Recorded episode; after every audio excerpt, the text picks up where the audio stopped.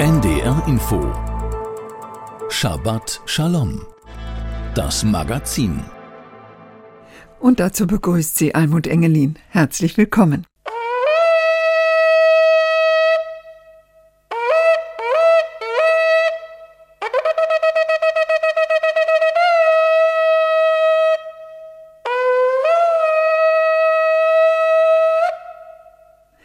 Ein Weckruf soll er sein, der Ton des Widderhorns. Heute Abend wird das Widderhorn in allen Synagogen unserer Zeitzone geblasen, denn mit Sonnenuntergang beginnt Rosh Hashanah, das jüdische Neujahrsfest, und damit das neue jüdische Jahr nach biblischer Zeitrechnung, das Jahr 5784. Es hat wenig mit dem weltlichen Kalender zu tun, nachdem auch Juden und Jüdinnen hier leben und es hat nichts mit ausgelassenem Feiern wie zum Beispiel Silvester zu tun. Es leitet eine Zeit des Nachdenkens und des Besinnens ein, die auf Yom Kippur, den höchsten jüdischen Feiertag, den Versöhnungstag, vorbereitet. Miron Tennenberg hat bei Jüdinnen und Juden in Norddeutschland nachgefragt, wie sie feiern. Rosh Hashanah ist ein Tag des Innehaltens und der Einkehr.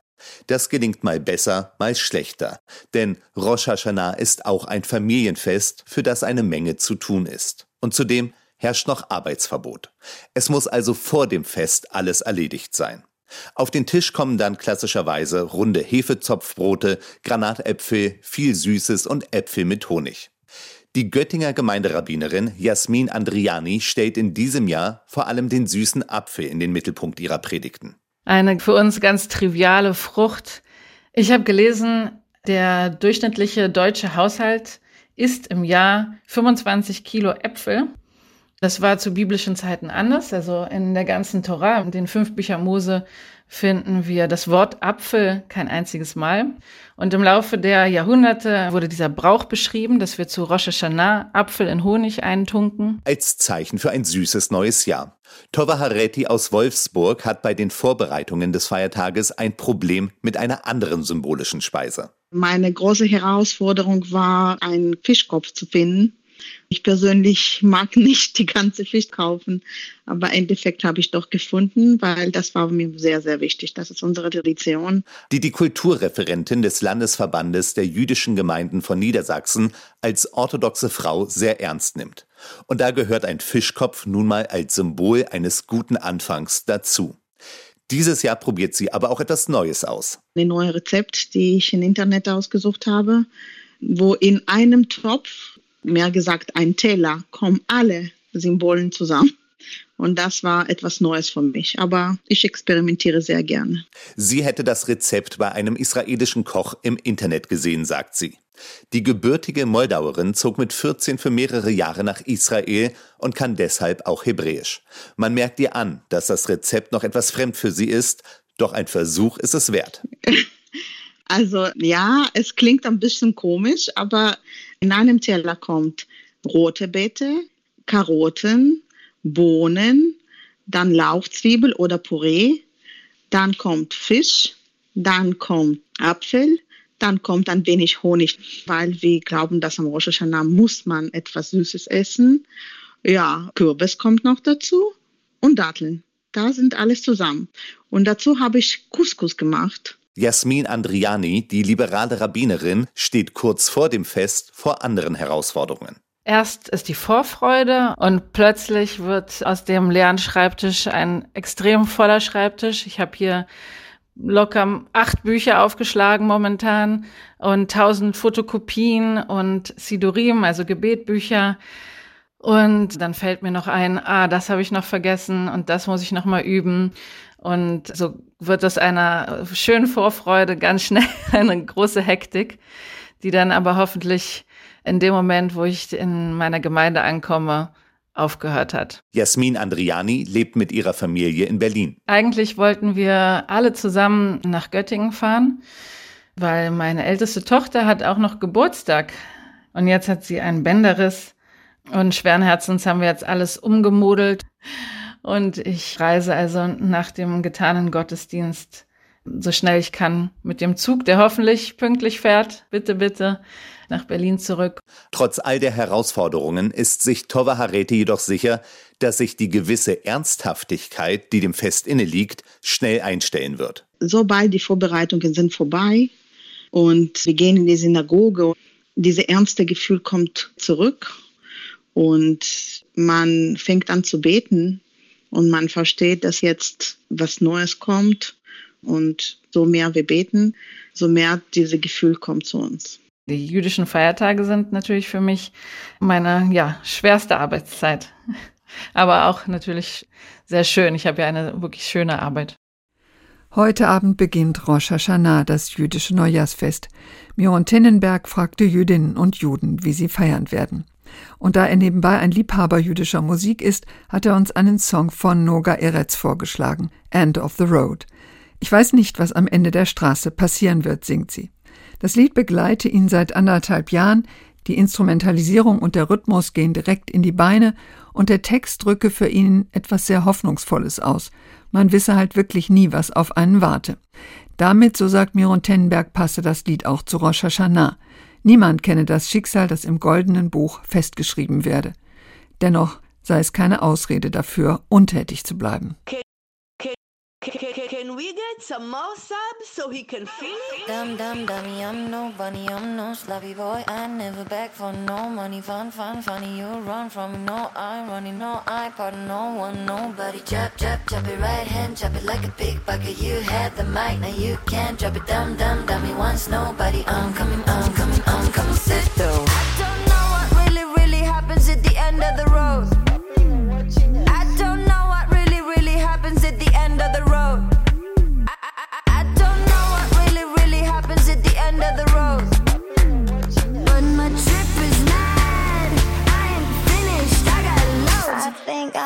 For the challenge to show I got me some mileage. I bought a car and a cottage. I got Suzanne in my baggage. Got a list in my bucket. Squeeze the sponge, drop the pocket.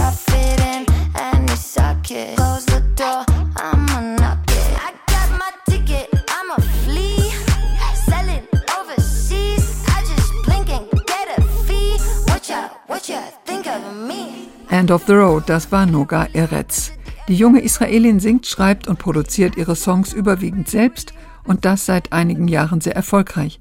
Noga Eretz spielt Keyboard und Schlagzeug und diente in der israelischen Armee. Und nun der Nachrichtenüberblick. Der Präsident des Zentralrats der Juden in Deutschland, Josef Schuster, dringt auf ein Gesetz, das die Rückgabe von NS-Raubkunst regelt dass die beratende Kommission für NS-Raubgut seit ihrer Gründung in nur 23 Fällen vermittelt habe, sei angesichts von schätzungsweise bis zu 600.000 gestohlenen Kunstwerken in der Nazizeit keine wirklich gute Quote, sagte der Zentralratspräsident während einer Feierstunde zum 20-jährigen Bestehen der Kommission. Diese hatte selbst in einem Memorandum mehr Kompetenzen und eine gesetzliche Basis für ihre Arbeit gefordert. Auch Kulturstaatsministerin Claudia Roth forderte Reformen.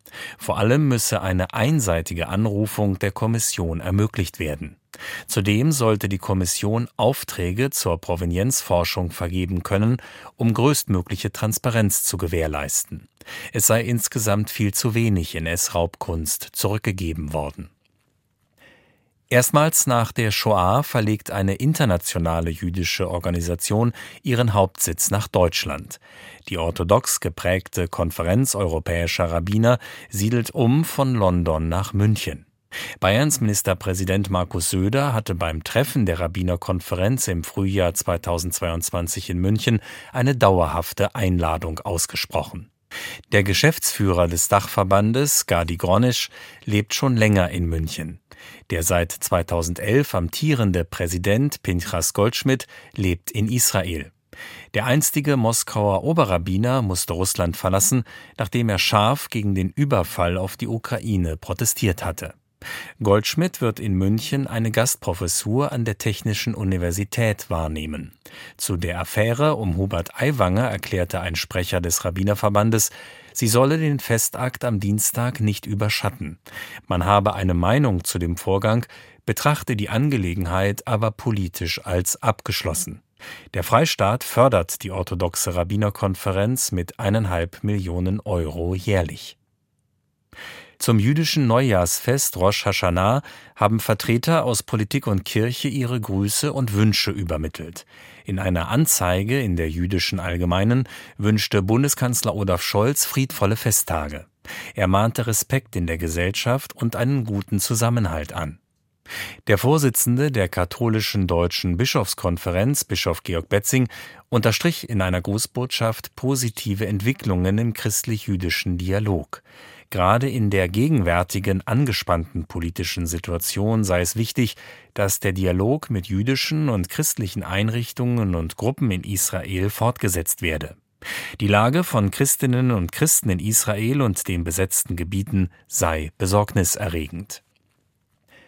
Zehntausende chassidische Pilger reisen trotz des russischen Angriffskrieges zum jüdischen Neujahrsfest in die zentralukrainische Kleinstadt Uman.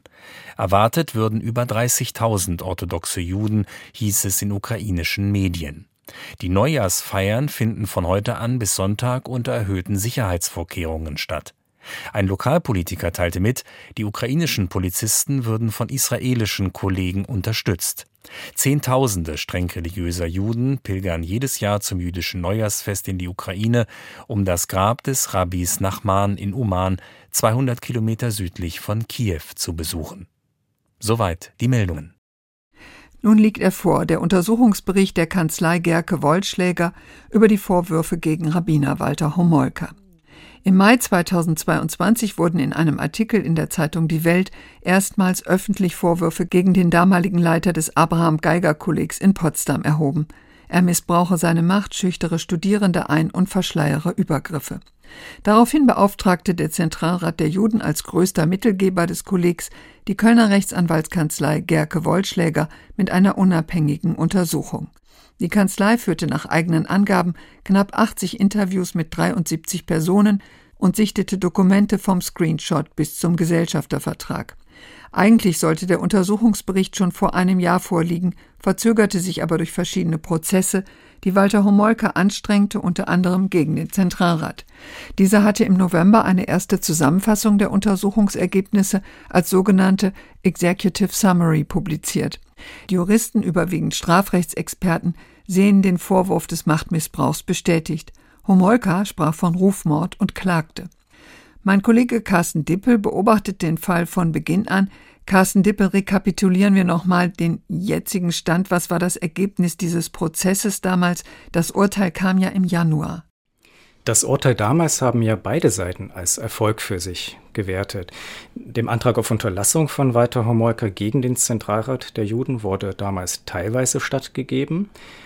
Zwei Drittel der von Homolka beanstandeten Begriffe darf der Zentralrat aber weiterhin verwenden. So zum Beispiel, dass Homolka seine Macht missbraucht und eine Kultur der Angst verbreitet habe. Das gilt auch für die Äußerung, dass am von Homolka gegründeten und von ihm langjährig als Rektor geführten Abraham Geiger Kolleg ein diskriminierender Umgang geherrscht habe. In einer Erklärung des Gerichts hieß es dann weiter sinngemäß, dass dem Zentralrat jedoch untersagt werde, öffentlich zu erklären, es gebe Fälle, in denen der Anfangsverdacht einer Straftat durch Homolka gegeben sei. Homolkas Anwälte wollten allerdings die gesamte vorläufige Summary nicht gelten lassen. Dem schloss sich das Gericht nicht an. Wie Sie schon sagten, beide Seiten gingen in Berufung. Im Dezember wird man sich vor Gericht wiedersehen. Was ist denn jetzt das Neue an diesem über 800-seitigen Gutachten? Neu ist, dass man sich jetzt selbst ein Bild machen kann. Man kann die Aussagen der über 70 interviewten Personen nachlesen. Der Untersuchungsbericht steht jetzt auf der Website des Zentralrats und jeder kann ihn dort abrufen. Worauf konzentriert sich denn jetzt das Gros der Zeugenaussagen? Das ist gar nicht so leicht, das knapp zusammenzufassen, weil allein die Darstellung und Analyse der von den sogenannten Hinweisgebern geschilderten Fälle über 300 Seiten einnehmen. Ich konnte auch ehrlich gesagt noch nicht den ganzen Bericht lesen, das sind über 800 Seiten. Mein Eindruck ist, dass zweierlei Themenkreise eine große Rolle spielten. Zum einen, dass in einigen jüdischen Organisationen und Institutionen, vor allem halt dem Abraham Geiger Kolleg, das ja liberale Rabbiner und Rabbinerinnen ausbildet, nach Aussage der interviewten Personen Entscheidungsstrukturen völlig unklar waren. Beziehungsweise sie es so wahrgenommen haben, dass es oft so war, dass einfach Walter Homolka allein entschied. Es sei ihnen zum Beispiel überhaupt nicht eindeutig gewesen, unter welchen genauen Voraussetzungen man am Ende die Ordination zum Rabbiner oder zur Rabbinerin erhält. Das sogenannte Board konnte jemanden laut der Satzung des Kollegs nach Vollendung der Studienzeit zur Ordination vorschlagen, musste es aber nicht. Und Walter Homolka als Direktor hatte immer ein Vetorecht. Ehemalige Studierende berichten, ihnen sei mit Rauswurf gedroht worden, wenn sie nicht absolut loyal gegenüber Homolka gewesen seien. Ein Hinweisgeber berichtet zum Beispiel, er sei mit glänzenden Noten kurz vor Ende des Studiums rausgeworfen worden, weil er sich bereit gefunden habe, neben dem Studium eine kleine liberale Beta-Gemeinschaft einzurichten. Walter Homolka sagt dazu, er habe gar nichts allein entschieden und das Verhalten im konkreten Fall der betroffenen Person sei einfach untragbar gewesen.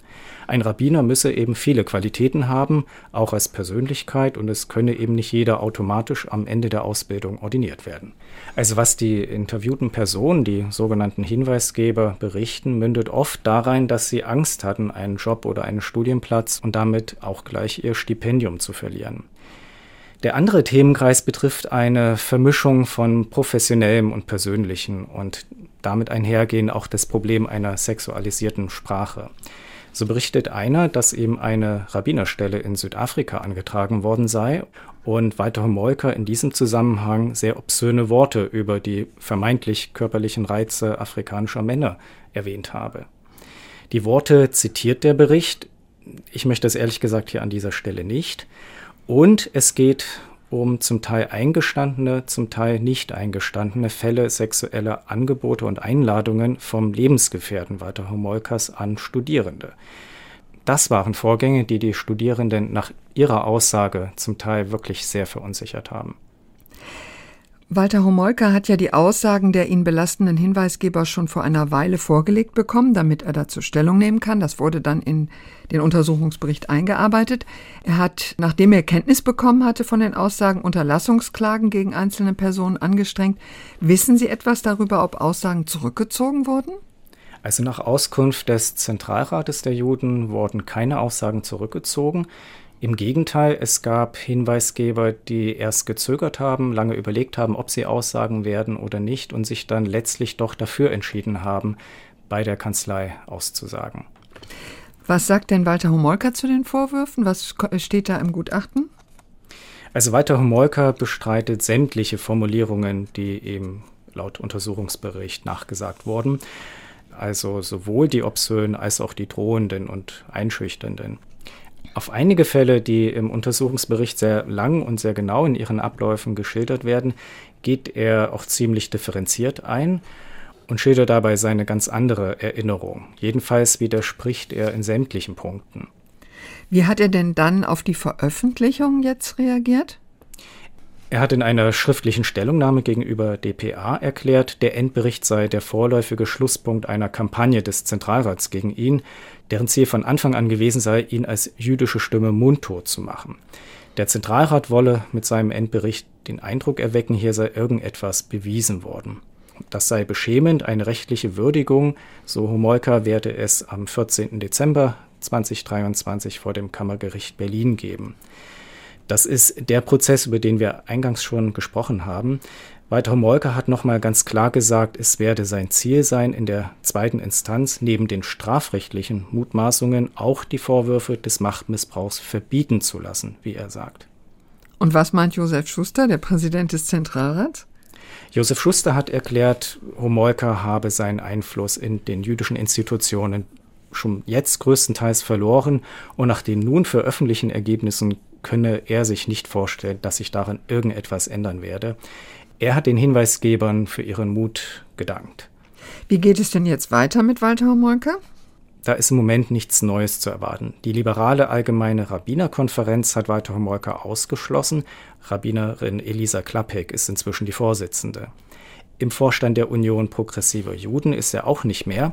Er hat aber über die Leo Beck Foundation, die ihm gehört, noch enge Verbindungen zu dem liberalen Verband, der sich im Übrigen an der Haltung ihm und seiner Politik gegenüber gespalten hat. Da gibt es jetzt auch JLEF, einen zweiten nicht-orthodoxen Dachverband. Aus dem jüdischen Studienwerk ELES ist er ausgeschieden, ebenso aus dem Geigerkolleg, von dem allerdings unklar ist, wie es weitergeht. Danke, Carsten Dippel, zu der weiteren Auseinandersetzung um diesen Untersuchungsbericht halten wir Sie auf dem Laufenden. Und das war unsere Sendung Shabbat Shalom mit Almut Engelin am Mikrofon. Allen jüdischen Hörerinnen und Hörern Shana Tova, ein schönes Neujahrsfest und ein glückliches neues Jahr. Hören Sie nun die Auslegung des Wochenabschnitts der Torah, der fünf Bücher Mose, von Rabbiner Joel Berger aus Stuttgart. Unser Neujahrsfest, das heute Abend beginnt, heißt auf Hebräisch Rosh Hashanah und bedeutet Haupt des Jahres. Es ist aber nicht nur ein Tag des Gedenkens und der Erinnerung, sondern auch der Tag des göttlichen Gerichtes. Das Gedenken und das Erinnern sind in unserer Tradition mehr als nur ein Wiederholen von historischen Fakten und geschichtlichen Begebenheiten. Für uns ist das Gedenken und Erinnern eine höchst aktive Handlung, zu der jeder aufgerufen ist, Taten und Handlungen der Vergangenheit zu prüfen, Konsequenzen zu ziehen. Das kaum überhörbare Symbol, das ein neues Jahr beginnt, sind die Töne des Widerhorns.